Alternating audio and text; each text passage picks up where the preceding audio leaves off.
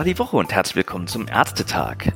Soll man in der Corona-Pandemie einen Mundschutz tragen, es gar zur Pflicht machen, wie die Supermärkte in Österreich? Das ist umstritten. Studien liefern wenig bis gar keinen Nutzen, zumindest um die Infektion des Trägers zu verhindern. Aber die Maske ist natürlich durchaus sinnvoll, um seine eigenen Keime nicht zu verbreiten.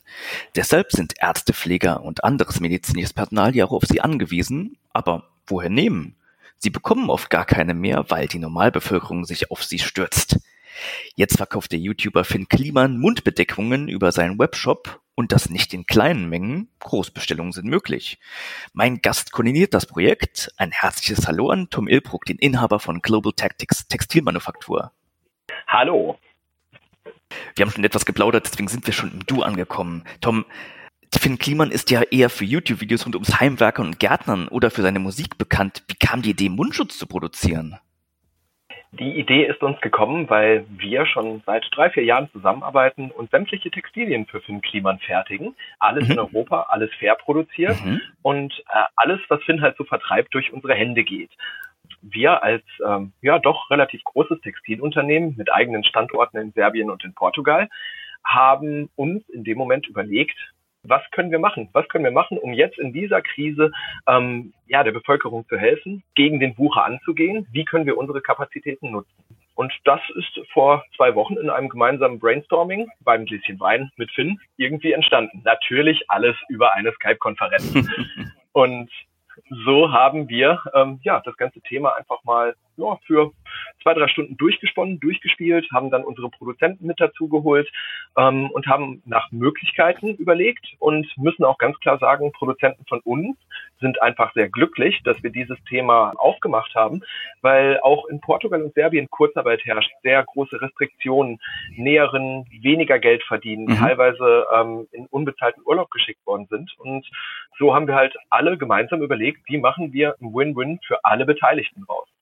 Auf der Webseite heißt es, dass Bestellungen bis in die Zehntausende möglich sind. Wie viel produziert ihr denn momentan am Tag und wo ist da euer Limit?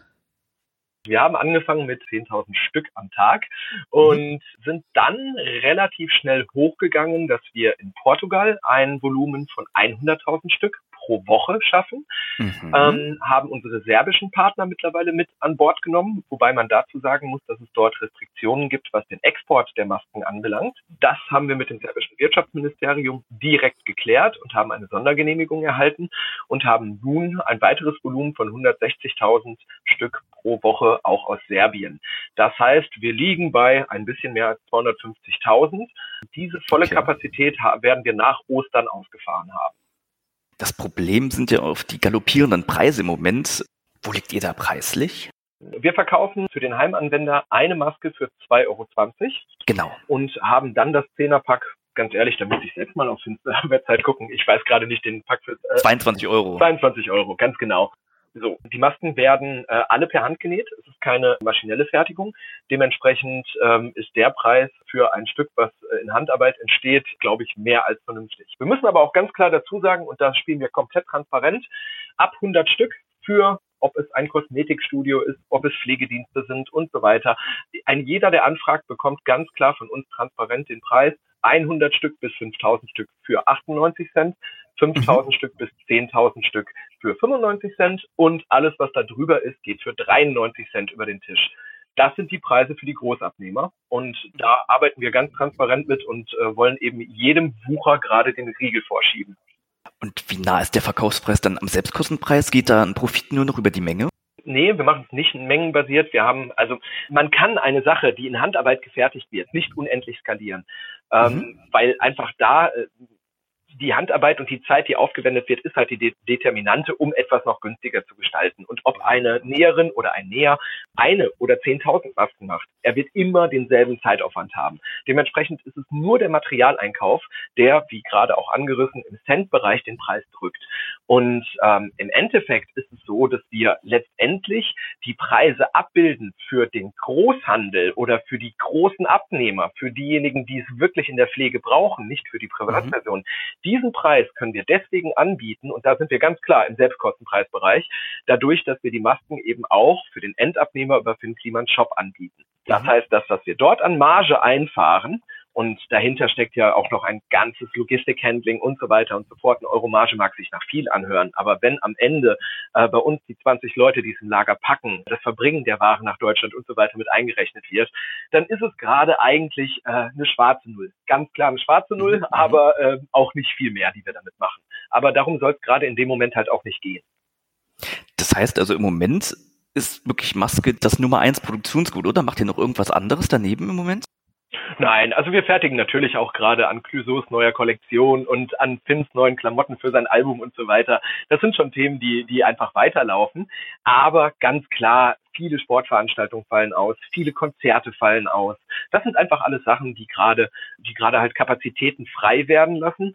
Ähm, und gleichzeitig ist es aber auch so, dass nicht jeder Zulieferer arbeitet. Das heißt, wenn, wenn ein Teil mhm. speziell gefärbt werden soll, was wir einfach an Mode fertigen, kann es sein, dass, der, dass die Färberei gerade geschlossen hat, um die Mitarbeiter halt zu schützen.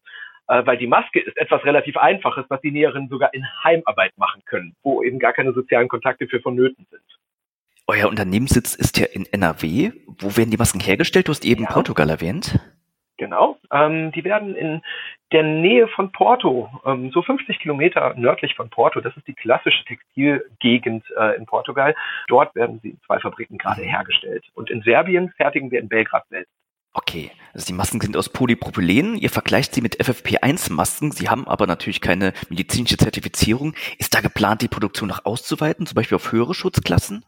Nein, nein, ganz klar, äh, es ist nicht unser, äh, Masken sollen nicht unser Steckenpferd sein. Mhm. Wir haben dort keine Kernkompetenz.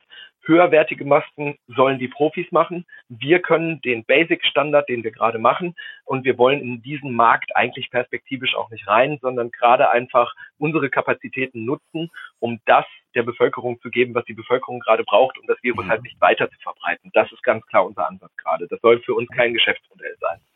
Sie sind ja auch wiederverwendbar. Wie oft sind Sie ungefähr wiederverwendbar?